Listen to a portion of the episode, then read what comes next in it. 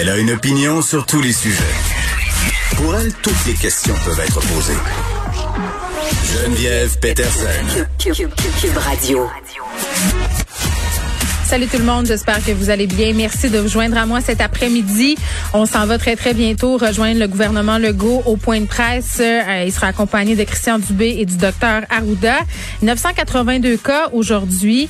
Euh, on on est en bas de la barre des 1000, donc c'est quand même encourageant. Ce qui est moins encourageant, ce sont les hospitalisations là, qui sont en hausse. Ça fait 47 hospitalisations. On va revenir euh, et à n'en point douter au point de presse sur la question de Noël. Là, ça a l'air un peu trivial de parler de ça euh, alors qu'on est en pandémie, mais c'est quand même une question qu'on a. Est-ce qu'on pourra se réunir ou pas à Noël? Dans quelles circonstances? Dans quelles mesures? Combien de monde? Beaucoup de questions. Questions des écoles aussi. Euh, des sujets évidemment sur lesquels on va s'attarder aujourd'hui. On va parler aussi de la plateforme euh, Omegle. J'en glissais un petit mot ce matin euh, à l'émission de Benoît Dutrisac. C'est une plateforme, en fait, c'est un site de clavardage euh, qui attire beaucoup de jeunes à cause de la pandémie. Évidemment, on le sait, là, nos enfants vivent la solitude, cherchent à avoir des interactions et cette plateforme-là est en fait un facilitateur. On peut parler avec des gens qu'on connaît pas. En fait, c'est un peu le cauchemar de tout parent de se dire que son enfant peut aller parler avec des étrangers sur une plateforme. Et sans surprise, ce site-là, Omegle, attire euh, des cyberprédateurs. Qu'est-ce qu'on peut faire pour éviter justement que nos enfants tombent sur de tels individus? Euh, Parce que c'est plus facile à dire qu'à faire. Là, on peut pas les empêcher d'être sur les plateformes, d'être sur les réseaux, d'utiliser euh, leur téléphone. On aura aussi à l'émission aujourd'hui Catherine Fournier qui vient de lancer un nouveau mouvement souverainiste et on va parler au grand chef de la nation Atikamek, Constant Awashish, du principe de Joy. Ça, c'est une liste de recommandations qui a été envoyée au gouvernement hier euh, sur la façon dont les Autochtones euh, sont traités dans le système de santé. On s'en va au point de presse. En Europe, par contre, ça continue euh, d'augmenter aux États-Unis, mais on voit que le Québec, quand même, pour la deuxième vague, s'en tire beaucoup mieux en tout cas que les États-Unis, puis que la plupart des pays en Europe, quand on regarde entre autres le nombre de décès par million d'habitants, on s'en tire euh, beaucoup mieux donc pour euh, la deuxième vague. Ça ne veut pas dire qu'il n'y a pas de défis. On a encore euh, des gros défis, entre autres au Saguenay-Lac-Saint-Jean. Je veux commencer par parler du Saguenay-Lac-Saint-Jean. Pardon.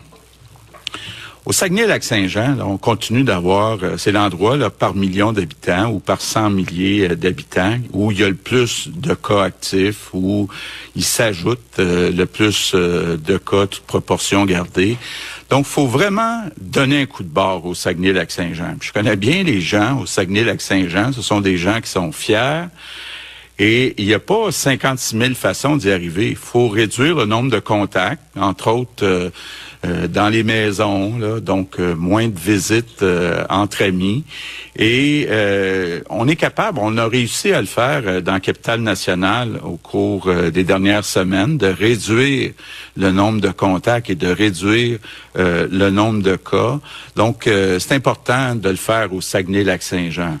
Euh, j'invite euh, tous les citoyens et citoyennes du Saguenay-Lac-Saint-Jean à, se prendre en main, à donner un coup de barre dans les prochains jours, euh, les prochaines semaines. je sais que vous êtes capable de grandes choses et donc je fais un appel spécial aux citoyens du Saguenay-Lac-Saint-Jean. Sinon, mais écoutez, quand on regarde la situation au Québec, il y a des bonnes nouvelles. Euh, on voit que le nombre de nouveaux cas se stabilise. Il faut faire attention quand on regarde le nombre de cas, comme là on a aujourd'hui les cas de dimanche, donc il y a moins de tests, mais ça se stabilise, 1200, 1300 euh, cas par jour. Donc on semble avoir atteint un nouveau plateau. C'est encourageant, donc il n'y a pas d'augmentation euh, exponentielle. La situation aussi reste sous contrôle euh, dans les hôpitaux. Donc, on est en bas euh, du 600 cas. Euh, c'est sous contrôle aussi dans les CHSLD, même si on a des cas, c'est important de le dire, il y a beaucoup moins de cas qu'au printemps, c'est le jour et la nuit. nos écoles, les augmentations, on parle d'une trentaine de classes qui sont ajoutées aujourd'hui, donc ça aussi, ça se stabilise. Puis la situation aussi, on peut dire qu'elle se stabilise dans les entreprises. Là. Puis oublions pas, on a 95% de nos entreprises qui fonctionnent actuellement. Donc, on semble avoir trouvé un certain euh, équilibre et donc ça veut dire que les mesures qu'on a en place, qu'on a mises en place, fonctionnent. Bon, l'autre nouvelle encourageante, euh, c'est du côté euh, des vaccins. Après Pfizer, maintenant Moderna, qui dit qu'il pourra avoir un vaccin de prêt en 2021. Donc, évidemment, rien de garanti, mais euh, quand on parle aux experts, là, on peut penser que peut-être d'ici l'été prochain, on pourrait commencer à retrouver une vie à peu près euh, normale. Donc ça, c'est aussi euh, très encourageant. Donc on, on passe bien à travers euh, la deuxième vague et puis on voit la lumière au bout du tunnel. Là, on semble enfin voir la fin de cette crise-là, là, quelque part en 2021. Par contre, notre grosse obsession, notre gros sujet de discussion actuellement, c'est qu'est-ce qu'on va être capable de faire pour le temps des fêtes. Donc, euh, euh, je veux vous dire que les discussions euh, se poursuivent avec la santé publique.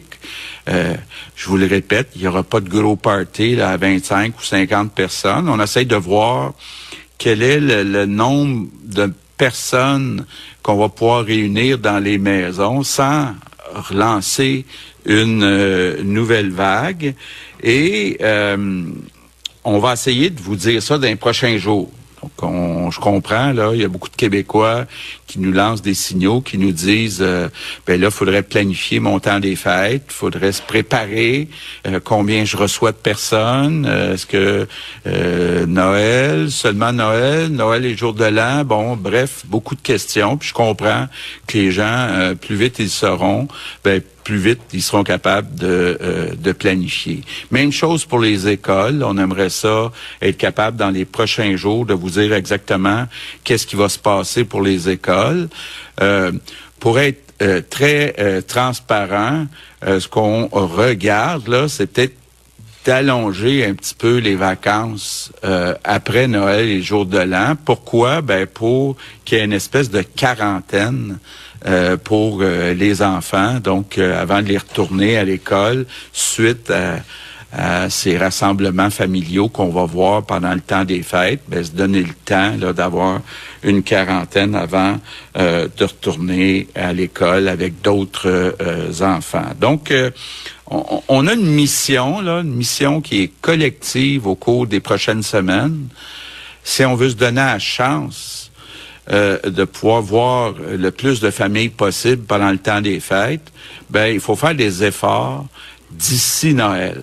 Donc, on a euh, tous ensemble à travailler, à faire des efforts d'ici Noël. Plus on va arriver vers la mi-décembre avec euh, un bon contrôle, le niveau le plus bas de cas, des hôpitaux qui sont sous contrôle, ben mieux on pourra ouvrir un petit peu euh, les vannes pendant euh, le temps des fêtes. Donc, euh, je conclue en vous disant, je sais que les Québécois sont tannés.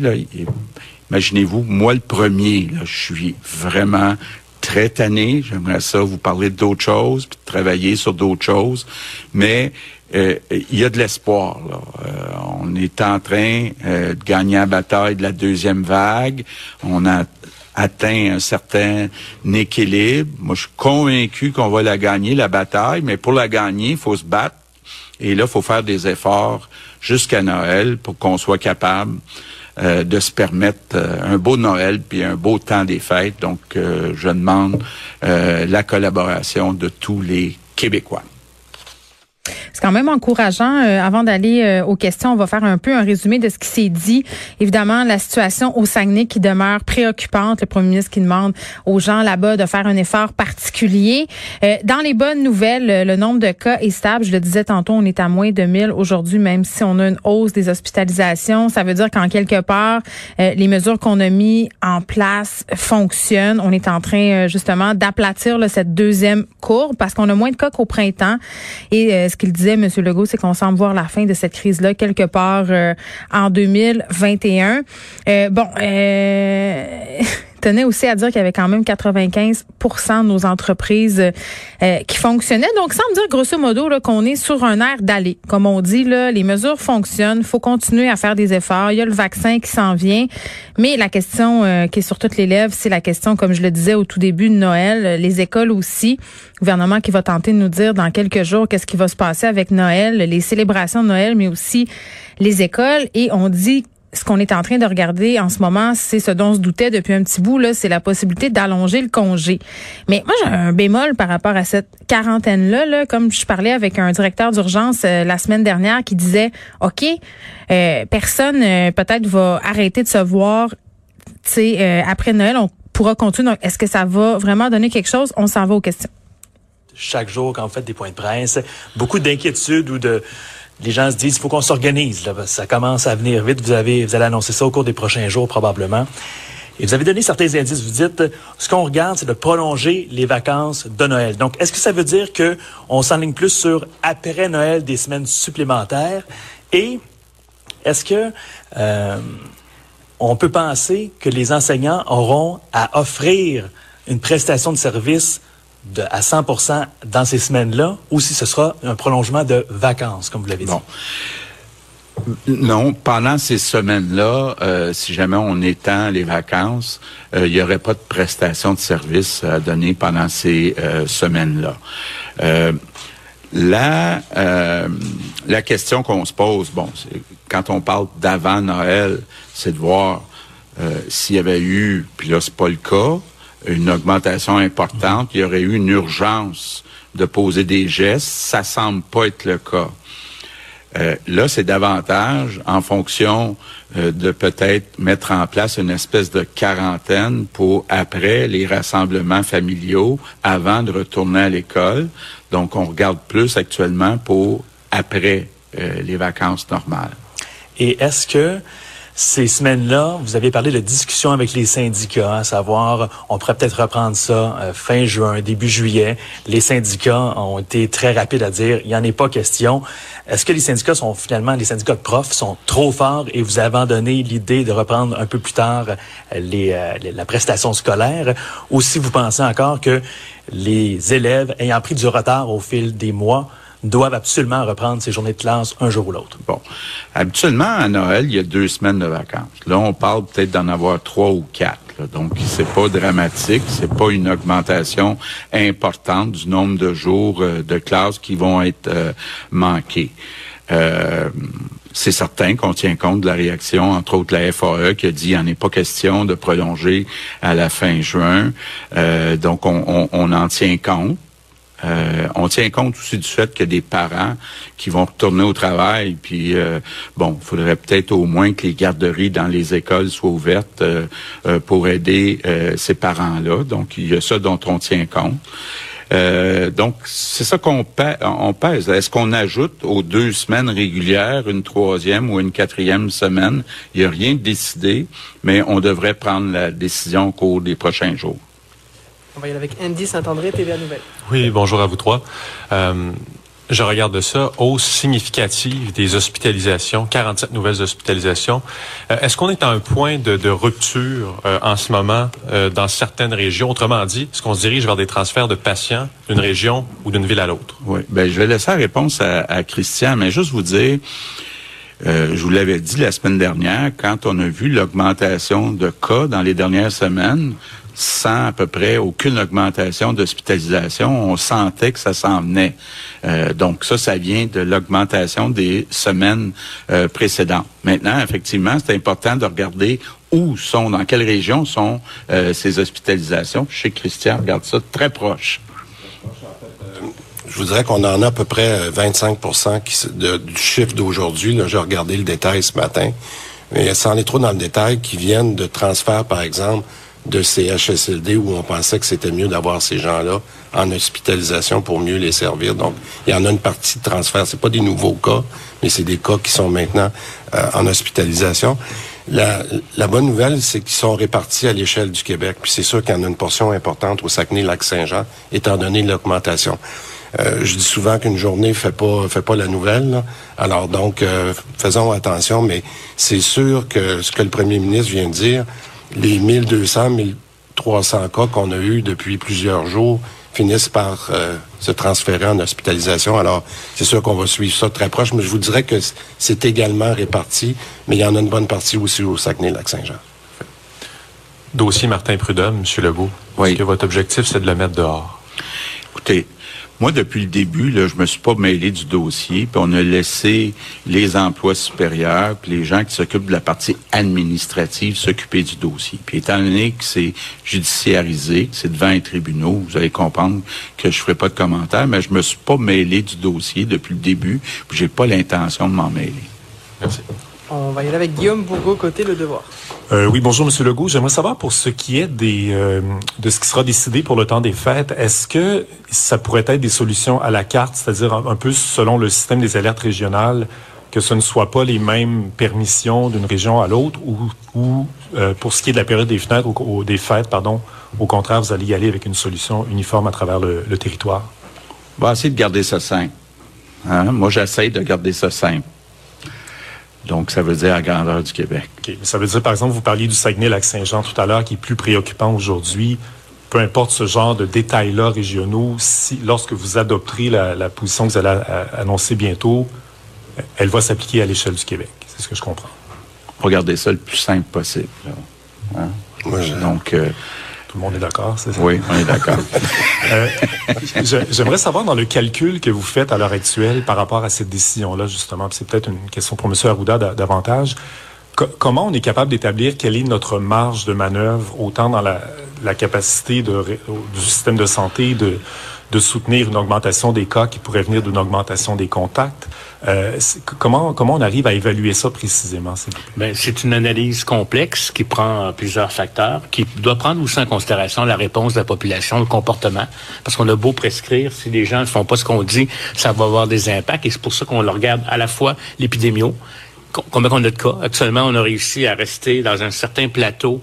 Puis on va voir si, avec les efforts qu'on continue, on va pas voir une baisse, qui va être un bon indice le, nombre d'hospitalisations, bien entendu, la quantité d'éclosions, est-ce qu'on est la capacité de contrôler ou pas, la capacité d'enquêter, tout ça, c'est des facteurs qui sont pris en compte. Après ça, on regarde où ont été les milieux où il y a eu le plus de transmission, euh, quels ont été ces, ces milieux-là. Ceux-là, dans le fond, faut, faut être capable de les contrôler. En fait, compte, faut essayer de, de, de postuler sur la base de cette analyse-là, je vous dirais, là, qui est à la fois épidémiologique, mais il n'y a pas de recette parfaite. Hein. Je veux dire, euh, il n'y a pas un textbook qui va dire de l'OMS, ou même quand on compare la France puis le Québec, euh, quand on parle qu'on a refermé les restaurants en France, mais ils ferment à 9 heures, c'est pas nécessairement la même chose qu'ici.